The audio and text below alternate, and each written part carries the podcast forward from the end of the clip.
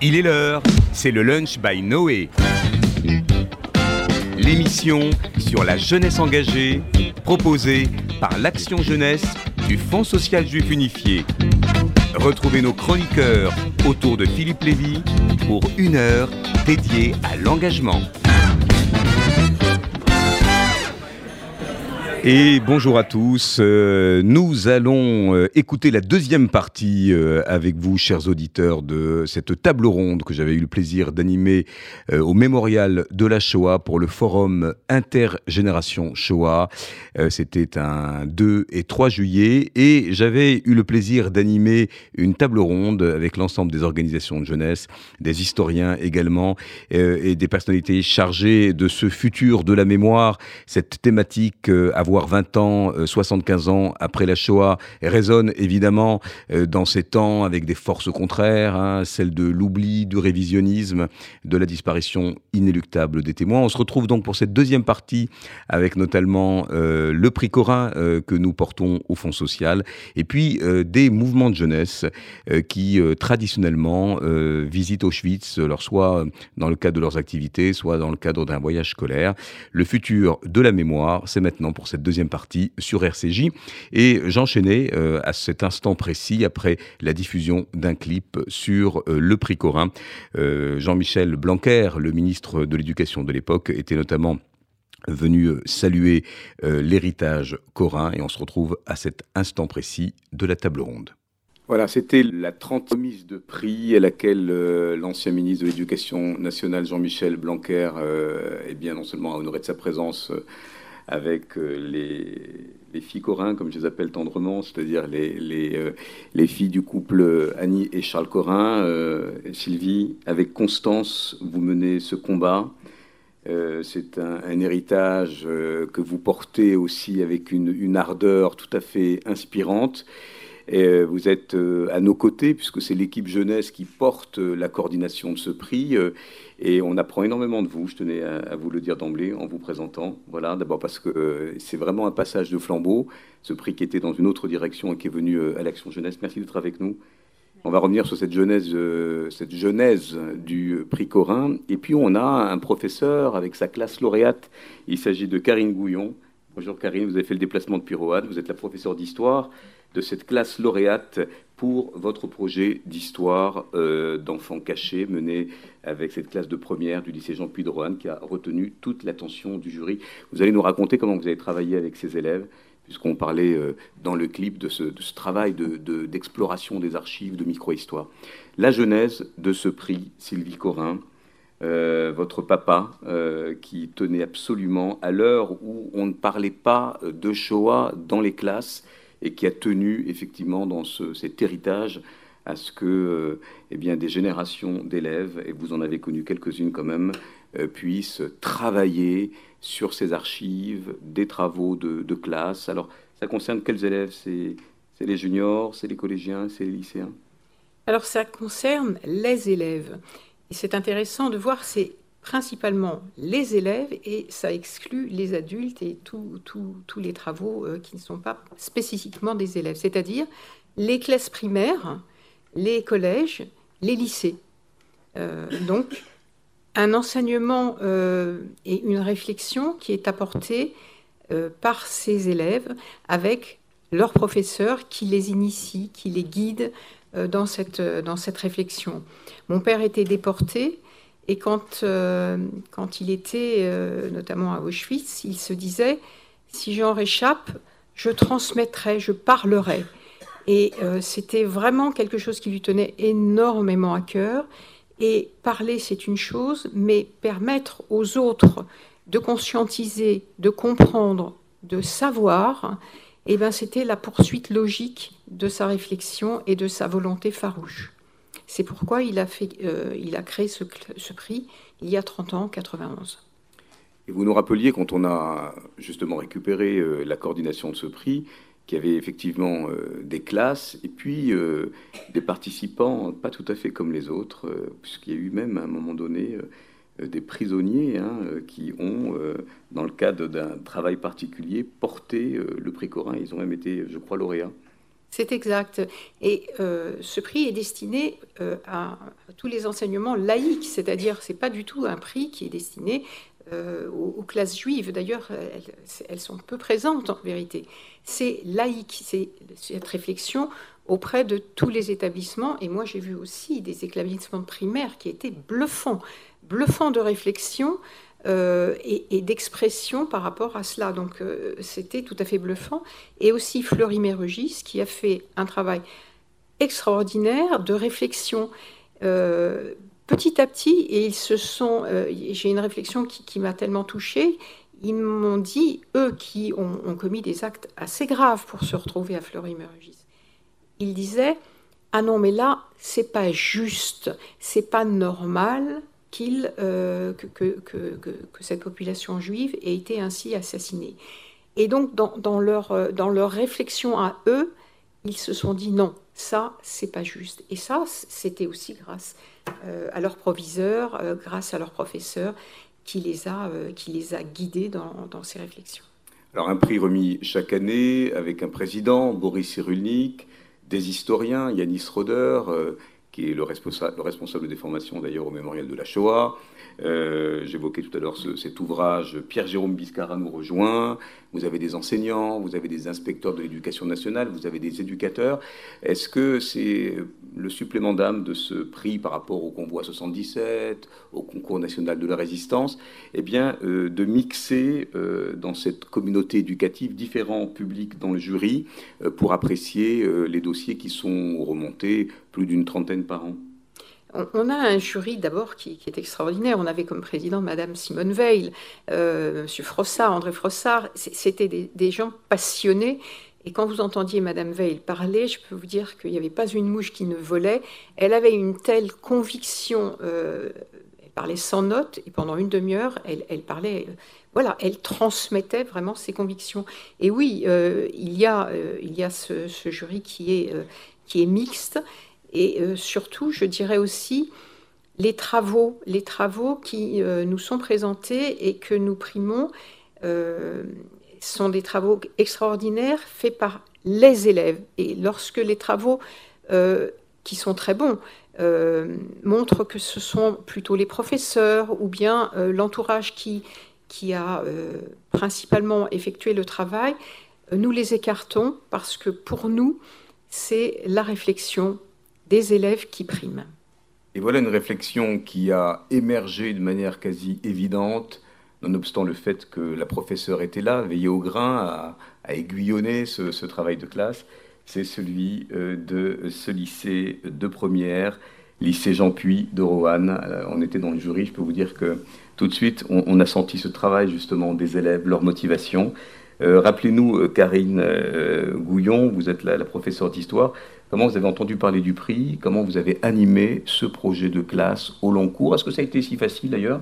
Est-ce qu'il n'y a pas eu à un moment donné, je sais pas, un cheminement critique avec. Euh, c'est pas toujours simple d'éveiller l'attention de ces élèves? Vous les faisiez sur les heures de cours, sur la base du volontariat? Racontez-nous cette petite fabrique d'un projet primé euh, à Corinne. Bonjour à tous, ça fait beaucoup de questions. Euh, alors pour commencer, quand j'ai élaboré ce projet, je ne connaissais pas le prix Corinne. Euh, je l'ai découvert par, hasard une fois que le projet était fini, et donc j'ai présenté le projet à ce moment-là, mais je ne le connaissais pas. C'est euh, en fait c'est un projet. Je fais tous les ans des projets avec les élèves par rapport à la mémoire euh, de la Shoah ou à la lutte contre les discriminations. Enfin, c'est un, un, ensemble. Et, donc c'était un, projet de plus. simplement, là, il s'inscrivait dans une année particulière parce que j'essaye d'amener régulièrement mais c'est pas évidemment tous les ans, euh, les élèves à Auschwitz. Et là, donc après leur avoir euh, euh, diffusé mes connaissances en cours, les avoir guidés à Auschwitz, je voulais qu'ils se rendent un peu plus acteurs de l'histoire et que donc ils, ils travaillent eux-mêmes sur, sur, sur ce qu'on avait vu. Et donc, ça s'est fait pendant les heures de cours et en dehors des heures de cours. Ça s'est fait pendant les deux. Donc, en fait, j'ai pris sur ce qu'on appelle les heures de MC, éducation morale et civique, puisque pour moi, c'est voilà, c'était pas simplement la mémoire, c'est également de l'éducation morale et civique. Et, euh, et, puis les élèves euh, se sont relativement pris au jeu et pour certains, on fait, on fait pas mal d'heures sup. Je pense, parce qu'en fait, je les ai, une fois que, euh, je vais vous expliquer le projet, on va comme ça euh, partir des, des bonnes bases, il s'agissait d'interviewer d'anciens enfants cachés, euh, de recueillir leurs témoignages, et puis après d'essayer de diffuser ces témoignages. Donc une fois que j'ai eu donné la liste des enfants cachés aux élèves, et eh bien après je leur ai dit, vous les contactez, donc évidemment ça se fait pendant les heures de cours, et puis certains sont allés les revoir après pour compléter, et puis vous recueillez leurs témoignages. Donc ils avaient préparé des questions, mais la plupart du temps, euh, ils l'ont dit au prix Corin, ils ne les ont pas utilisées. Ils ont laissé les témoins parler. Euh, C'était beaucoup plus pertinent pour eux. Euh, d'autant plus que voilà, c'est l'effet voulu en allant chercher ces témoins, c'était donner un effet de réel euh, aux élèves qui voient, bon, évidemment, vous avez vu Auschwitz, mais voilà, c'est voilà, c'est 75 ans après. Euh, vous avez, là, vous avez des gens qui l'ont vécu et donc euh, qui vous montrent euh, leur carte d'identité, leur fausse carte d'identité, qui vous montrent leur ticket de rationnement, etc. Et donc ça, c'était très important pour les élèves, c'était du concret. Et ils ont beaucoup apprécié. Donc après ça, ils ont, ils ont, ils ont synthétisé ces histoires parce que quelquefois, ils sont restés 2, 3 heures, 4, 5 heures chez chez. Ils les ont revus plusieurs fois. Et donc après, il fallait le synthétiser sous un format court puisqu'on a fait des QR codes. Et que donc l'objectif, c'était de raconter la vie de ces gens en moins de 5 minutes.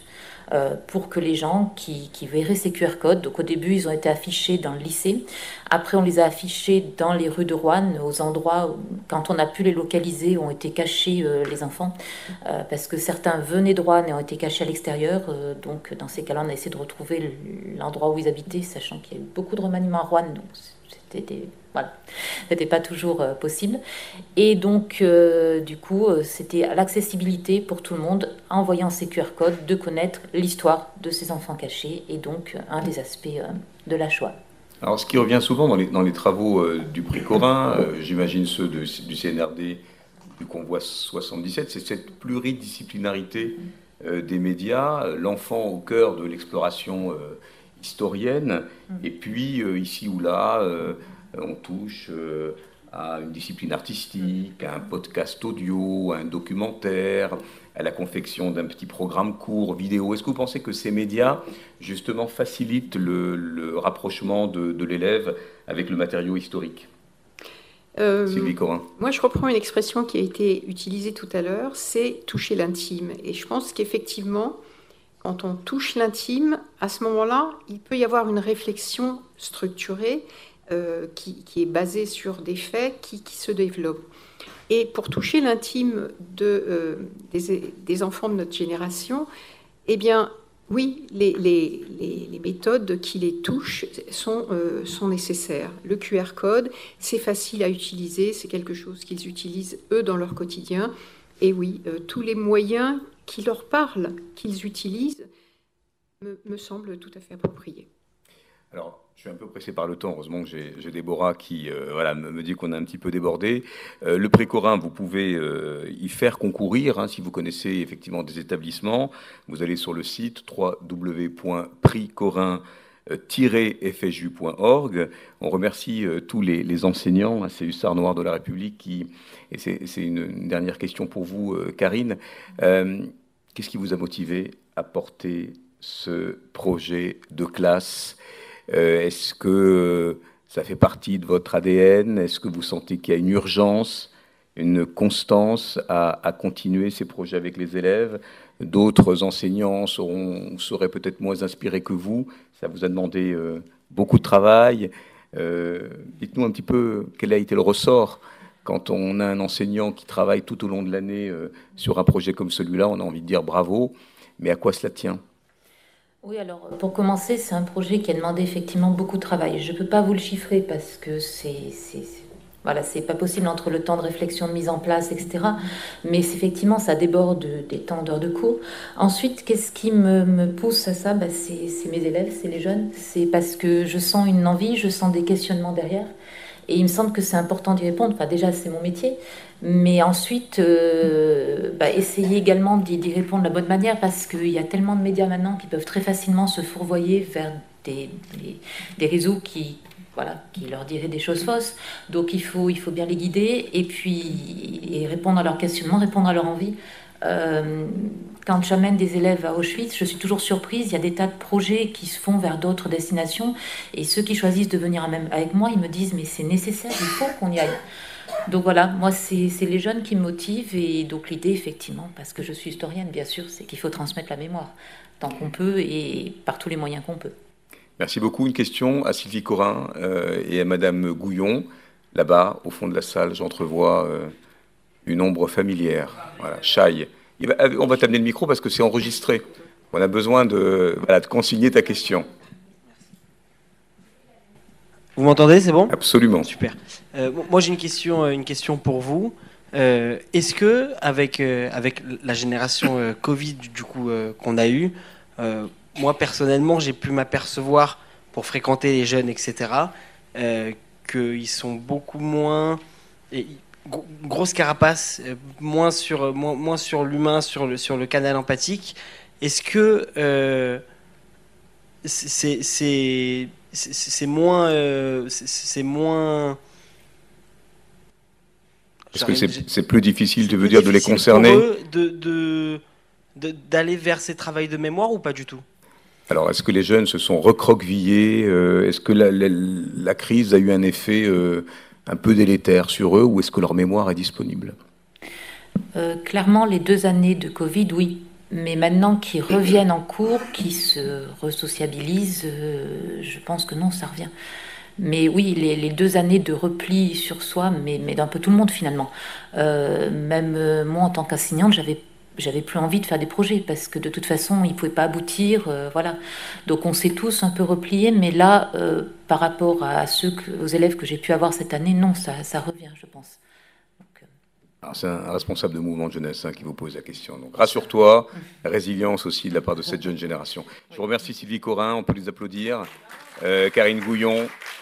Et on va reparler de cette pédagogie des lieux avec le voyage de mémoire euh, réalisé par les militants de la Chemère Saïr. Et j'appelle euh, Judith, voilà, qui va venir nous rejoindre. Vidéo. Bonjour, on se retrouve. Moi, c'est Chirel. Je suis volontaire en service civique au service Passerelle, qui est un service euh, d'information et d'orientation pour les survivants de la Shoah. Donc aujourd'hui, on va aller échanger avec Madame Riss à propos de son parcours et son attachement particulier à la France. Alors pourquoi je me suis intéressée à ce public qui est euh, particulier et spécial Parce que euh, c'est un public qui, euh, malheureusement, avec la force de l'âge, est amené à disparaître d'ici 10-15 ans. Et je pense que c'est notre devoir d'être là et d'écouter leur parcours et leurs histoires de vie et leurs expériences, car ils ont beaucoup à nous apprendre. Bah moi déjà j'aimerais les remercier, euh, nous raconter euh, leurs histoires et nous raconter leur parcours, puisque finalement ils nous connaissent pas. Et on arrive dans leur vie et ils nous racontent euh, leur parcours aussi rempli d'épreuves et que moi je, je, me sentirais impossible de faire le quart de ce qu'ils ont fait et vraiment je les prends vraiment pour des modèles parce que vraiment faire ce qu'ils ont pu faire à leur âge ça dépasse tout entendement et vraiment euh, c'est des beaux exemples de vie. Et moi, je suis née en 33, en janvier 33, l'année de l'avènement d'Hitler. Je ne remercierai jamais assez mes parents d'être venus en France. Moi, personnellement, je me sens française à 100%. Vous êtes issu d'un mariage du coup français, enfin naturalisé, euh, j'imagine Il n'était pas naturalisé, c'était polonais. Mais par contre, le roi du sol. Euh, Puisque vous êtes né en France, donc il y a le droit du sol. Oui. un enfant qui est né en France. Mes parents, en plus, euh, nous ont fait naturaliser. Donc j'ai le papier de naturalisation. Et de tout temps, je me souviens. Voilà, alors j'ai appelé Judith qui nous a rejoint de la Chemère de Saïr. On va montrer ton petit clip dans quelques instants. Et puis vous avez eu un peu euh, en amont euh, ce petit clip à voir d'ailleurs sur les réseaux sociaux, Noé pour la jeunesse ou FSJU, qui s'appelle À la vie citoyen. Et je reçois donc Chirel Zena et euh, Judith euh, Ali Rosenberg. Et euh, ben, vous allez tous deux nous parler de ce que vous faites euh, dans vos organisations. Chirel, toi, tu as été volontaire en service civique auprès du Fonds social. Et notamment, tu as fait une mission au service Passerelle. Je crois qu'il y a des gens de Passerelle avec nous, voilà, dirigé par André Katz, qui est un service du Fonds social qui suit des survivants et des enfants cachés. D'abord, pourquoi tu as voulu faire ta mission euh, au sein d'un service avec effectivement euh, des, publics de, survivants ou d'enfants cachés? Alors, bonjour à tous. déjà, merci beaucoup. donc, tout à fait. Moi, j'ai fait mon service civique au service passerelle. Donc, c'est un service d'écoute et d'information pour les rescapés et survivants de la Shoah. Donc, là, on est passé à la deuxième génération. pourquoi pourquoi ce public-là, on pourrait se dire euh, Dans un premier temps, parce que j'ai pas trop eu l'occasion de connaître mes grands-parents et je fais partie aussi à peu près de cette histoire-là, pas du côté ashkénaze, mais du côté séfarade. Et je me sentais de ce devoir-là de connaître un petit peu de cette histoire et de, connaître aussi, de par là aussi, cette judaïté. Euh, donc je me suis lancée auprès du service passerelle. Euh, parce que c'était un service qui était assez connu à Paris et accessible. Euh, et, du coup, c'est pour ça que je suis, j'ai fait mon service civique au service passerelle. Dans un premier temps, j'avoue avoir un petit peu eu peur euh, d'être confrontée justement à ce passé-là, euh, qui d'un côté ne m'appartenait pas et je me sentais pas vraiment légitime de d'avoir ces histoires-là entre mes mains entre guillemets.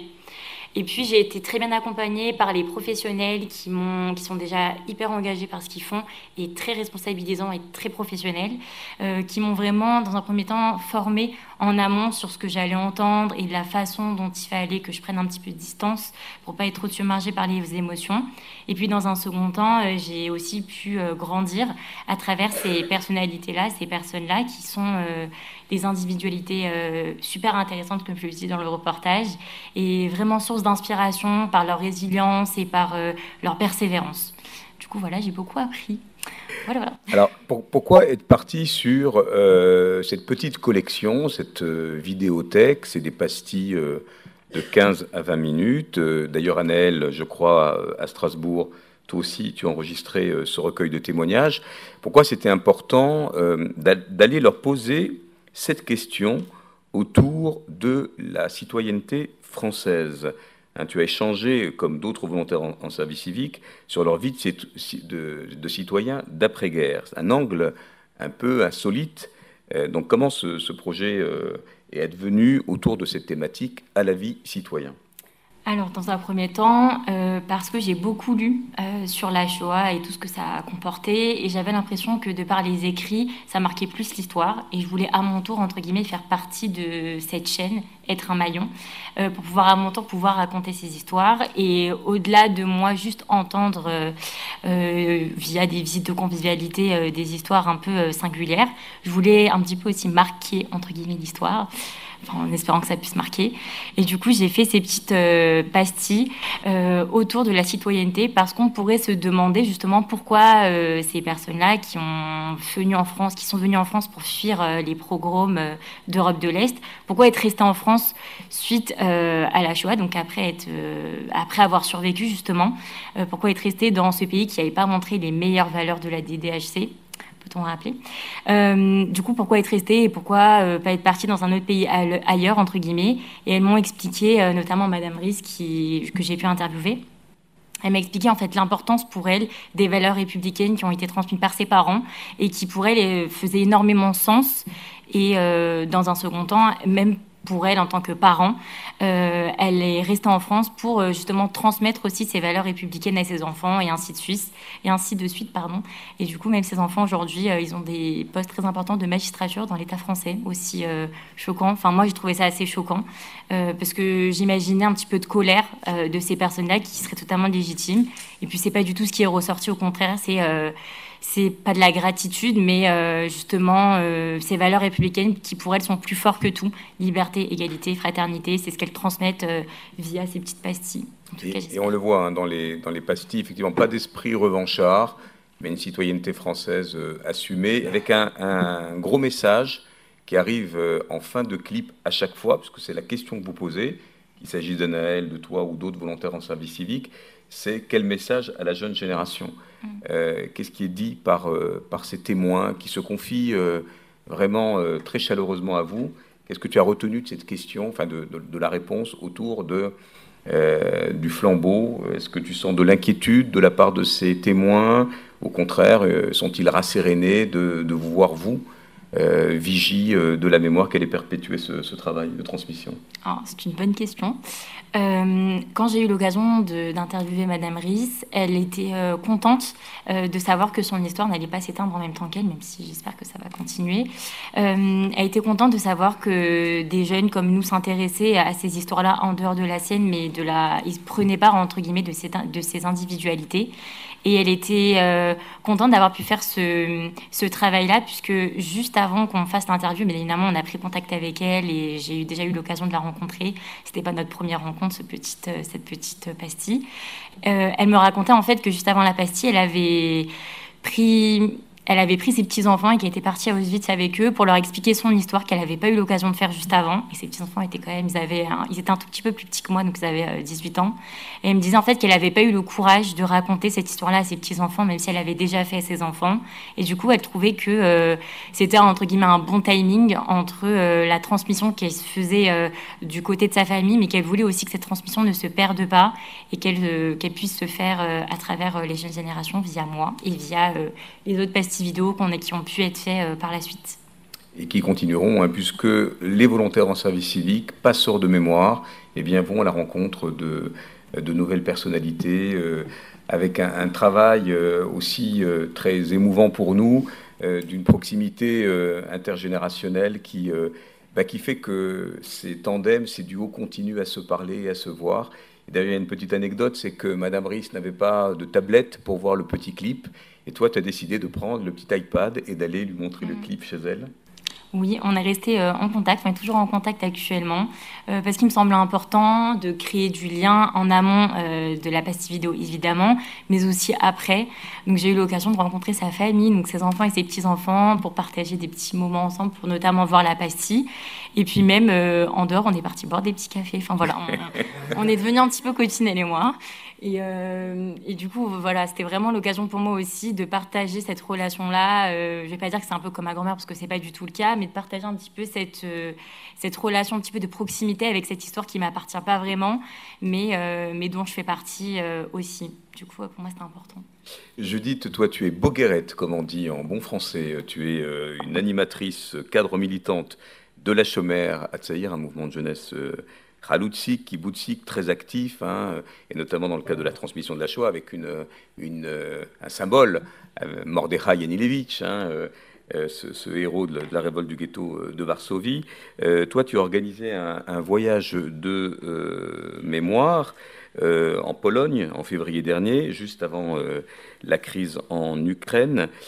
combien étiez-vous Comment vous l'avez préparé et qu'est-ce que vos jeunes Hanirim, comme on dit, vos, euh, les, jeunes dont vous occupez, euh, comment ont-ils ressenti euh, ce voyage? Tu étais vraiment aux manettes. Hein. Ce qui est intéressant aussi dans, dans, cette conférence, c'est de voir que ce sont les jeunes qui sont aux manettes. Hein. Sylvie disait, ce sont les élèves qui prennent leur destin en main. Et là, il y a un volontarisme extraordinaire. Bien sûr, ils sont accompagnés par des adultes. Il y a du décryptage dont parlait Madame Gouillon. mais là, tu t'es dit, voilà, je le prends en charge complètement. Pourquoi? Tu t'es à ce point investi sur ce voyage Alors, ça faisait euh, trois ans qu'on attendait ce voyage, puisqu'avec la crise du Covid, euh, les voyages avaient été annulés. Et euh, quand on m'a annoncé que voilà, on, partait en Pologne pour faire ce voyage pendant une semaine, j'ai décidé de prendre en main ce voyage, puisque pour moi c'était important parce que je fais partie des plus vieilles, même si je suis très jeune, de la chômère. Et on attendait tous ce voyage avec impatience. Euh, donc on est parti avec euh, à peu près 30 animateurs. Euh, donc on a rejoint donc le mouvement européen puisqu'il y avait plusieurs pays. On est resté beaucoup entre nous, mais le soir on avait l'occasion de se rencontrer, de partager des moments. Et pour nous c'était très important de partir et pendant ce voyage justement est tombée la crise en Ukraine. Et c'était un peu un hasard qui nous a fait rendre compte des choses et que bah, finalement tout était encore d'actualité. Et euh, après, on, est rentré de, ce voyage et on a essayé de, transmettre un message qu'on essaye de faire depuis plusieurs années, enfin depuis toujours même, euh, aux enfants qu'on voit toutes les semaines et qu'on voit euh, aux colonies de vacances et qu'on essaye de former en tant que futurs citoyens et en tant que transmetteurs bah, de la mémoire. J'ai une petite question pour la gratter pour toi, et peut-être pour le public. Euh, Alain Finkielkraut, dans, dans une interview, tout bien pesé, je cite, disait Il est infiniment plus formateur de faire étudier aux élèves Si c'est un homme de Primo Levi ou les pages incroyables de Vassili Grossman sur l'entrée de la chambre à gaz d'Envie et Destin que de les emmener à Auschwitz. À Auschwitz, il n'y a personne. Dans les livres, il y a quelqu'un. Comment réagis-tu? Euh, à cette... Euh, bon, il est coutumier hein, de, ces, euh, de ces phrases un peu provocantes, mais ça, ça m'emmène aussi à te poser la question de savoir comment vous travaillez avec les œuvres. Est-ce que quand vous préparez ces voyages à Auschwitz, vous associez les animateurs, vous leur faites lire des livres, vous les préparez pour que, eh bien, à Auschwitz, vous puissiez reconvoquer évidemment tous les, voilà, les, toutes les figures euh, du camp, mais comment vous, vous travaillez là-dessus? Alors pour moi, l'un et l'autre sont complémentaires, c'est-à-dire on a eu une longue préparation, on a eu des textes à lire, des films à voir, et même pendant euh, ce voyage, euh, notre guide nous a guidés grâce à des histoires de, de personnes qui étaient là. Et je pense que ça nous a d'autant plus touchés parce que c'est vrai que les chiffres, ça peut choquer, les images, aller voir des cheveux, des chaussures. C'est vrai que ça choque, mais se dire que des gens comme nous, qui avaient notre âge, qui avaient l'âge de nos parents, de nos frères et sœurs, étaient là, là où on, marche finalement, ça nous a d'autant plus choqué quand on va dans une forêt et qu'on se rend compte que nous, on visite seulement un lieu où euh, c'est un lieu de massacre, mais finalement, ce n'est pas seulement un lieu de visite, de mémoire, euh, de recueillement mais c'est un lieu où bah, tout s'est réellement passé. Et je pense que c'est assez difficile de se rendre compte sur le coup que on est là et que tout s'est passé là où on est, puisque finalement il reste plus rien. On a entendu plusieurs personnes dire euh, ah je suis dans mon livre d'histoire, puisqu'on on rentre finalement dans les faits, dans dans les lieux où tout s'est passé, mais finalement qu'est-ce qui s'est passé, pourquoi on est là? Et finalement qu'est-ce que nous, ça, sert à quoi qu'on soit là finalement, puisque finalement tout s'est passé, aujourd'hui il reste pratiquement plus rien, c'est pratiquement un musée, enfin quand on va à Auschwitz, on a plus l'impression d'être dans un musée que dans un lieu de massacre, mais c'est avec euh, les histoires, les livres, euh, les témoignages qu'on se rend compte que euh, bah, tout s'est réellement passé là où, on est. À force de la pédagogie, on se souvient du documentaire de Jonathan Ayoun, hein, Sauver Auschwitz, qui effectivement en fait un lieu de mémoire euh, surpeuplé, euh, sans doute très désincarné, si encore une fois on n'a pas ces forces vives qui font de ce lieu de mémoire un lieu d'incarnation. Regardez, tiens, ce petit clip, c'est un, coach sportif qui rencontre Ginette Kolinka. Euh, il a des millions de followers, comme on dit, et il nous parle de manière tout à fait inédite, enfin pour qui le suit, d'Auschwitz in situ.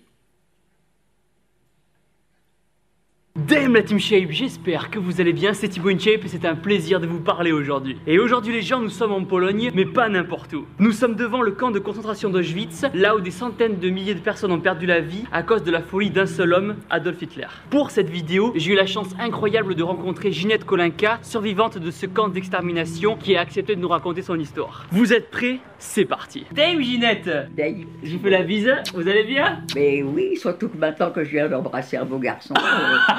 vous me flattez, vous me flattez. Est-ce que vous pouvez vous présenter rapidement en quelques mots et on développera par la suite? Je suis une jeune femme de 93 ans largement dépassée. J'ai toujours eu de la chance, sauf une mauvaise période naturellement où là Hitler m'a fait largement souffrir, mais j'ai eu la chance de m'en sortir. Ça n'a pas été le cas mhm. des personnes de ma famille. Vous Ginette, qu'est-ce qui vous est arrivé alors? Qu'est-ce qui m'était arrivé? Déjà, c'est de naître juive. Et malheureusement, à 19 ans, ça m'a coûté très cher. Ça a coûté très cher à tous les gens qui faisaient partie du même groupe, c'est-à-dire aux juifs.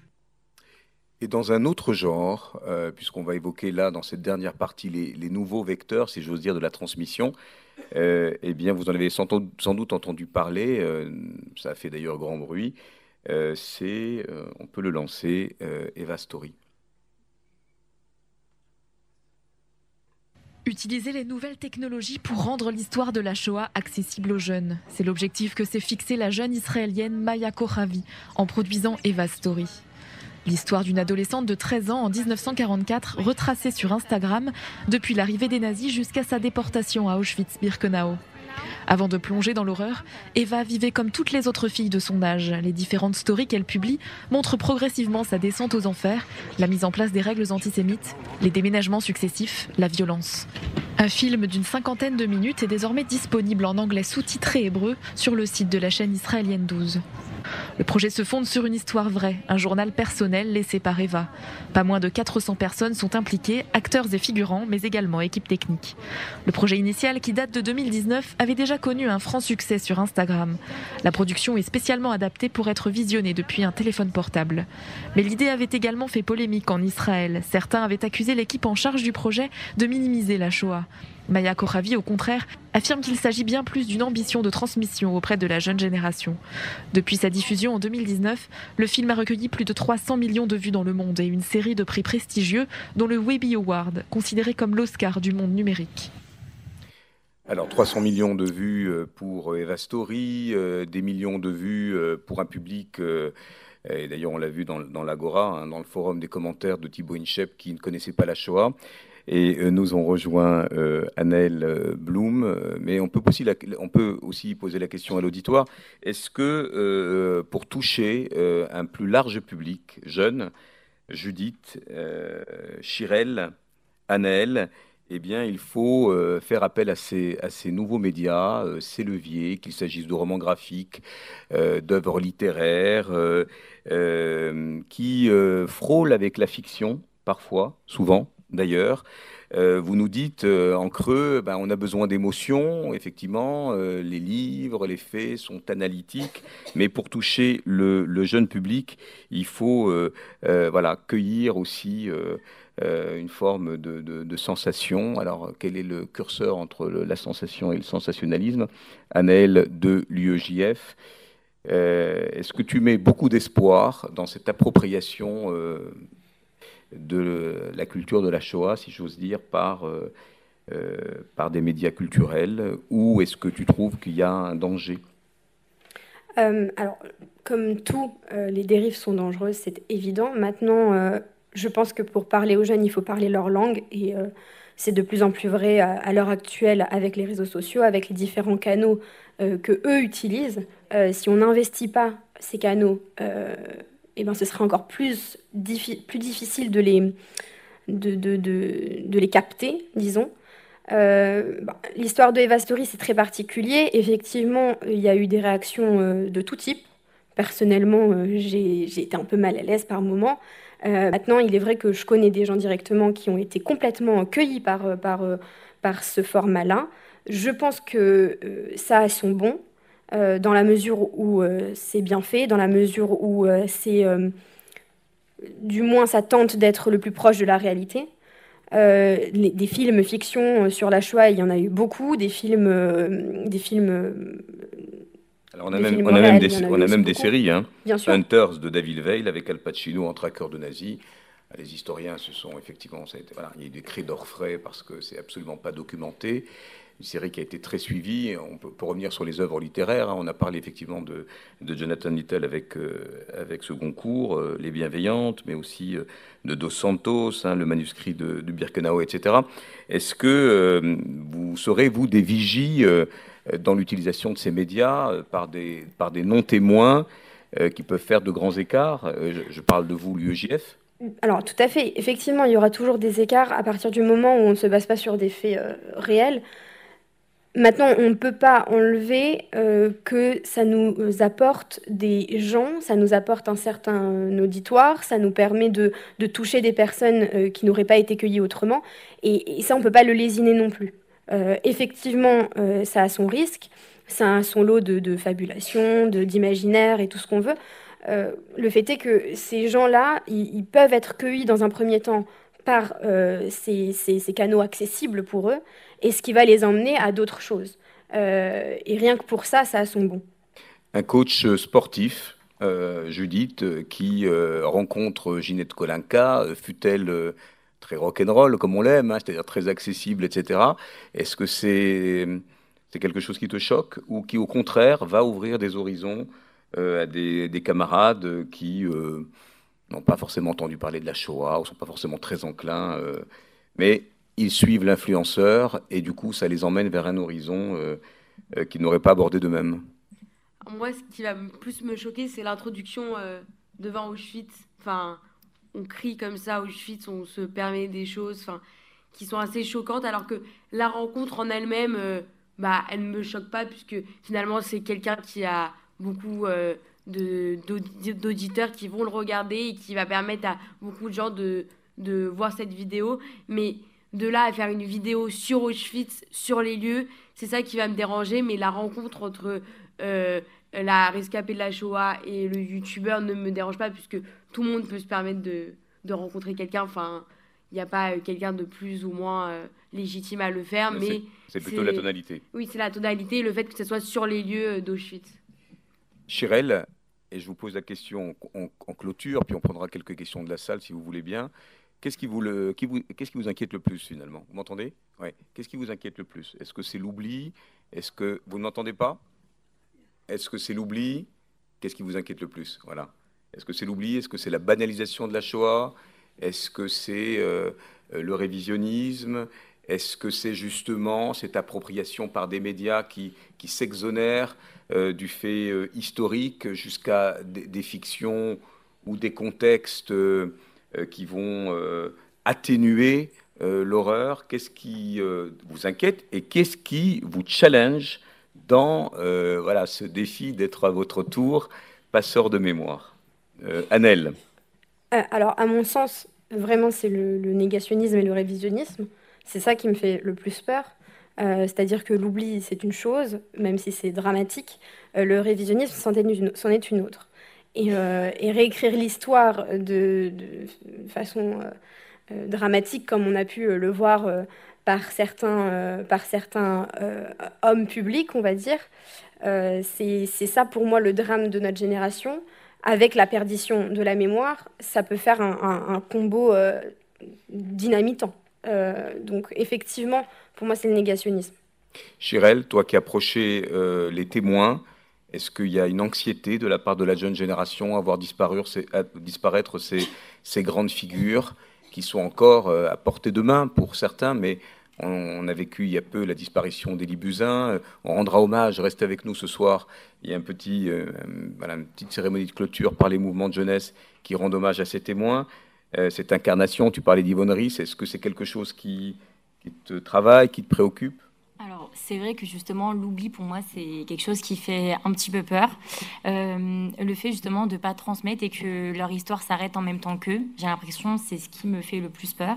Et pour revenir sur ce qu'on disait de Eva Story, pour moi, ça ne me dérange pas vraiment, étant donné que même si c'est pas toujours, si c'est un peu sorti du contexte, ça permet justement de se documenter et d'apprendre par soi-même. J'ai l'impression que euh, c'est plus percutant quand c'est nous qui trouvons les informations plutôt que quand on nous les donne euh, sur un plateau. Du coup, moi, je mettrai l'accent sur l'oubli. Très bien. Est-ce qu'il y a des questions euh, Voilà. Est-ce qu'on peut faire circuler le micro Puis on, arrive à, la conclusion alors, de cet atelier qui ne pouvait pas prétendre euh, à, tout aborder, évidemment, mais à vous donner juste un kaléidoscope des expériences et euh, des dispositifs mis en place par les organisations de jeunesse. Madame Peut-être en dessous, voilà. Je crois que ça marche, pardon, avec mes excuses. J'ai passé un moment formidable. Alors j'étais à l'UEJF il y a très longtemps. J'ai une fille qui a été au bureau en fait de l'UEJF et je pense que le fil conducteur c'est tout évolue. Euh, je suis devant, vous êtes devant nous, mais vous êtes les futurs cadres communautaires de demain. Et ça, je pense qu'il ne faut pas l'oublier. Et j'ai trois petites remarques. C'est d'abord, je pense que ce serait vraiment important qu'on ne parle plus de devoir de mémoire, mais qu'on travaille la mémoire. On parle de travail de mémoire. Le devoir, c'est la commémoration. On sait qu'aujourd'hui, il n'y a aucune traçabilité, aucune persistance émotionnelle par rapport aux commémorations, et c'est une réflexion qu'on doit faire. Après, je vous ai trouvé formidable parce que l'ancrage mémoriel vient par l'intermédiaire de l'émotion, vient par l'intermédiaire de la sensation, vient par l'intermédiaire de la contextualisation. Merci beaucoup à Madame Sornin, enfin Madame euh, je ne sais plus. Madame Sylvie Corin. Sylvie Corin. Sylvie Corin, voilà. Merci beaucoup, Sylvie Corin. Et je pense que ce soit le prix Gilbert de Ruge, que ce soit le prix Corin, peu importe, la contextualisation, elle est fondamentale. Et puis, je m'interroge sur effectivement pourquoi il faut être optimiste et qu'est-ce qui manque. Et je pense que nous, on doit, nous adultes, on a un devoir de formation au niveau de l'histoire. Et je suis totalement d'accord avec Madame, qui a, Mademoiselle, pardon, derrière, qui sur les affiches de l'UEJF, qui à Lyon ont pratiquement toutes été arrachées en 24 heures. Parce que c'est le collectif 69 pour la Palestine hein, qui était derrière, hein, parce que c'était pas en fait des individualités, hein, c'était une opération commando. Parce que effectivement, l'histoire, on n'en fait jamais assez, et que c'est un des fondamentaux. Mais en tout cas, bravo à vous, parce que on va peut-être se retrouver dans quelques décennies, euh, pas de moi, mais bravo, et puis merci pour ce que vous êtes et ce que vous faites. Merci pour ces encouragements. Ces applaudissements vous touchent. Madame, euh, vous pouvez lui passer le micro. La conclusion, c'est vos questions. Hein Il n'y a que, que... conclusion provisoire. Allez-y, ça marche. Ça, parce qu'en plus, j'ai mal à la gorge. Ben, on va vous entendre, vous inquiétez pas. Bon, si vous m'entendez pas, vous me le dites. Oh là là. D'abord, avant tout, je tiens à vous remercier les uns les autres pour tout le boulot que vous faites. Et non seulement je vous remercie, mais je vous remercie très, très fort. Voilà, j'étais une petite fille cachée, mes parents déportés, parcours de vie, je vais être grossière à la con, mais c'est vraiment ça. Euh, j'ai 85 ans, j'écris des bouquins, je vais au Auschwitz, je vais dans les écoles. Mais il ne faut surtout pas, je n'aime pas le mot devoir de mémoire. Je ne fais pas de devoir. Absolument pas. J'en fais, mais pas celui-là. Voilà, c'est pas un devoir, c'est il faut le faire. Et j'ai besoin de le faire. Et pour moi, c'est un bonheur. J'ai la chance d'être là. Et pour moi, c'est voilà. Et je suis, après, je vais venir vous voir si vous. Merci avec grand plaisir. Oui, on a des gens confiants. D'autres euh, interventions, euh, voilà, Alix qu'on connaît bien, qui euh, travaille à Passerelle et qui fait un travail formidable avec Sébastien et tous les correspondants, travail de lien, de proximité. Bonjour, ok, c'est bon, ça marche. Bonjour, déjà merci pour toutes vos interventions, c'était très très intéressant. Moi j'ai une question pour Anaël. Sachant que vous êtes implanté dans toutes les facs un petit peu sensibles, Bobigny, Créteil, euh, Saint-Denis.